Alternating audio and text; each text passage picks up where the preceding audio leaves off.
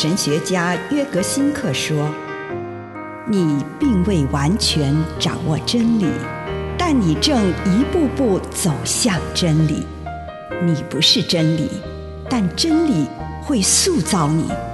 你还没有到达目的地，但你将会依循着耶稣的脚踪。”抵达终点，并且有一天，你将会说：“一切都很好。”这是真的。上帝感谢你，让一切都美好。愿我们每一天都以诚实遇见上帝，遇见他人，遇见自己。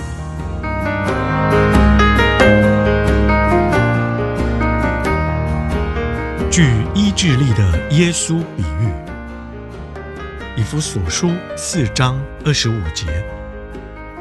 这新我是照着上帝的形象造的，表现在真理所产生的正义和圣洁上。当耶稣对我们讲一个比喻的时候，他是想引发我们的好奇，并且把注意力连接到自己身上。同时，他也想刺激我们。许多比喻会激起我们的愤怒，而就是在这些使我们动怒的地方，耶稣要告诉我们，就是在这里，你对自己的看法是错误的；就是在这里，你有一个错误的上帝形象。例如，马太福音二十五章十四到三十节。有关于才干的比喻当中，我们都对那个主人把第三个仆人赶到黑暗里去的判决感到太过严厉而心生不平。我们会同情第三个仆人，那个无论如何都达不到主人要求的人。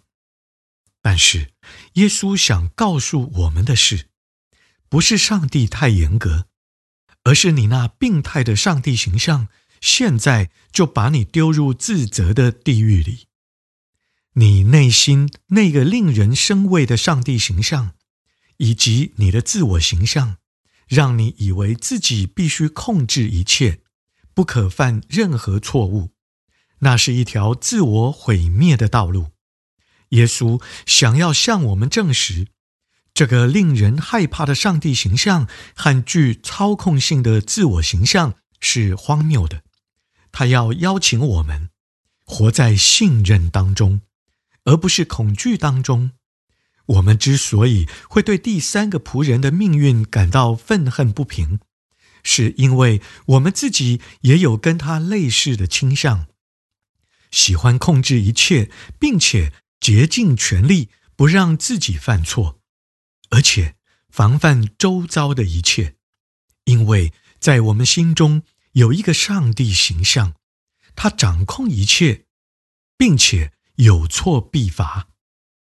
耶稣想要邀请我们与这种自我形象和上帝形象告别，并且相信主呈现在我们眼前的上帝形象和我们的自我形象。以上内容来自南与北出版社安瑟伦古伦著作。吴信如汇编出版之《遇见心灵三六五》。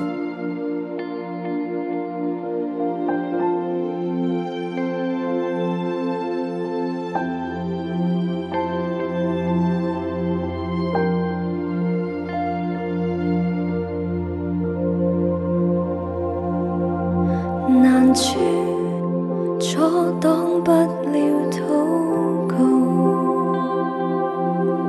万次，今天已裂开了，怜悯与赦罪，你以恩典吸引我，涂抹我过犯，作你君尊祭司。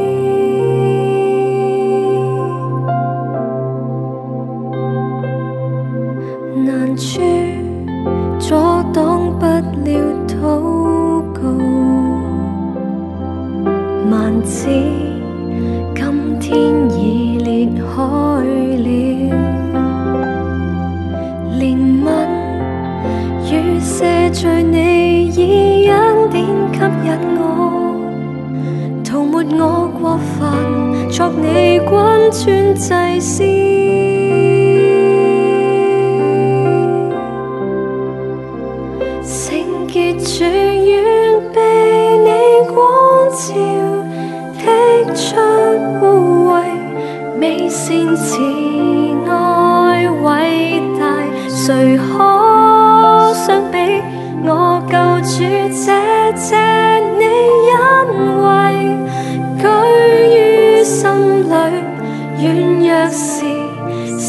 你手坚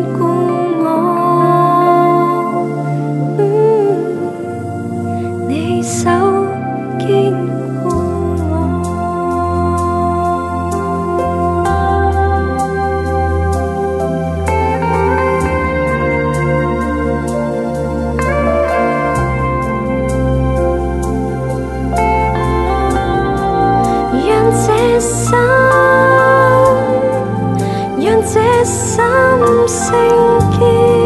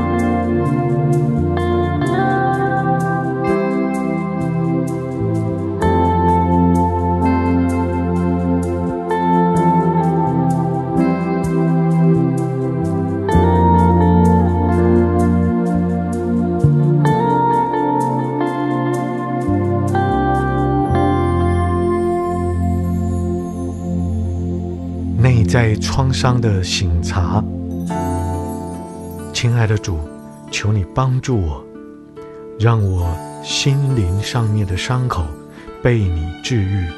祷告，奉主耶稣基督的圣名，阿门。请你用一点时间感恩，为今天领受到的祝福，不论是一个还是两个，是大的。还是小的，向上帝献上你衷心的感恩。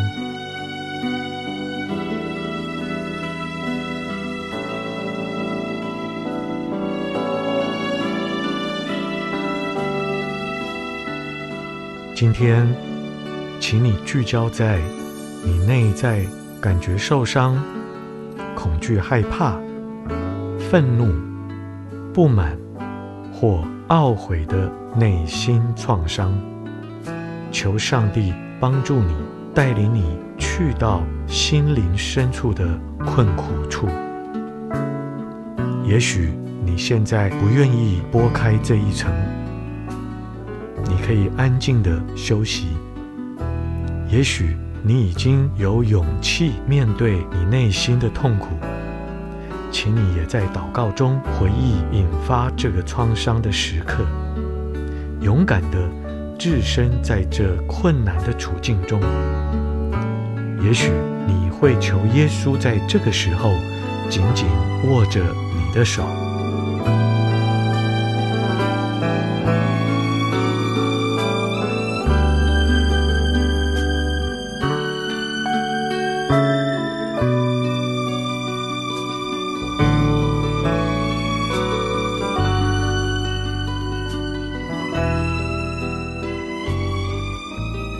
祈求上帝让你这个时候以新的方式带领你重新回到痛苦经验的现场，帮助你能够看到在这当中最强烈的情绪是什么，把自己正在经验到的感觉表达出来，向上帝来说，你会和上帝坐一会儿，一起经历这些情绪。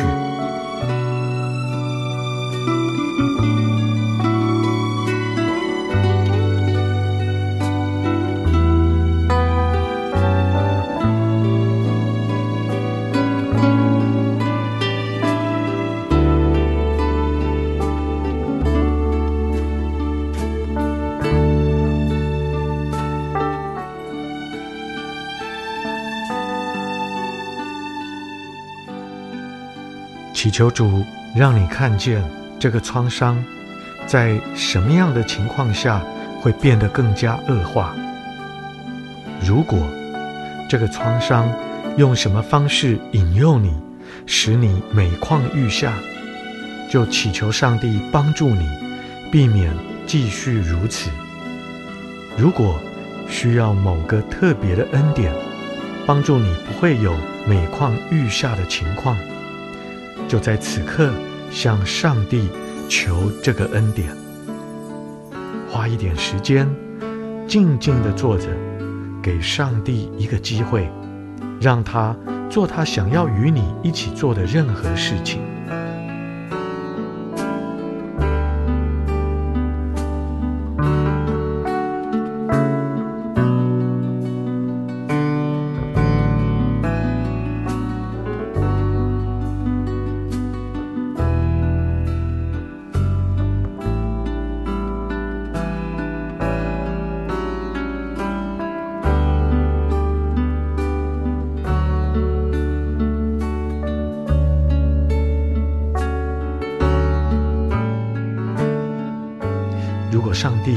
好像没有动静，那也无妨。我相信他会按他自己的时间，用他自己的方式来治愈这个创伤。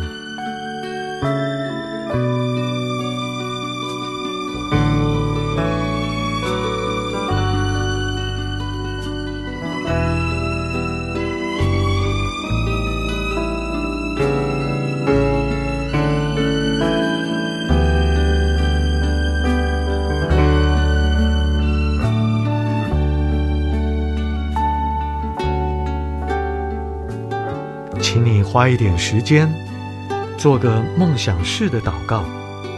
想象一下，有一天你不再感受到这个创伤，那将会是什么情况？当你的灵魂得着复原，你的态度、你的视野、你的观点、思想、感觉、话语、行为，将会变成什么样子？为了开始治愈这个创伤，你需要什么恩典？这个时候，请你向上帝祈求这个恩典。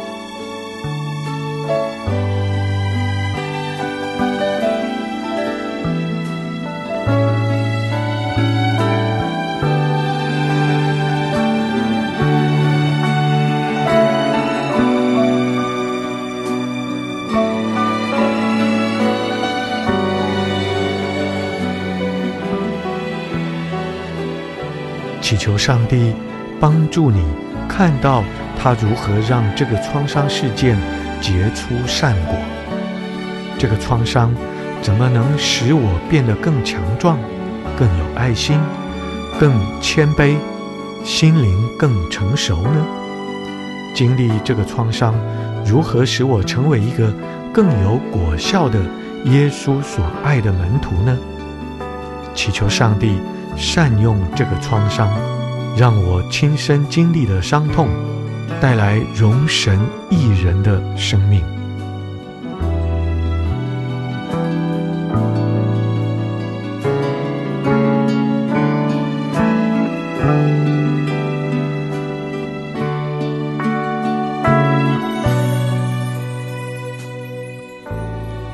主耶稣，谢谢你今天让我再一次回到受到伤痛的现场。我的心很痛，几乎走不下去。但是主，我知道你是我力量的源头，也是我医治的能力。愿你与我同在，奉主耶稣的圣名，阿门。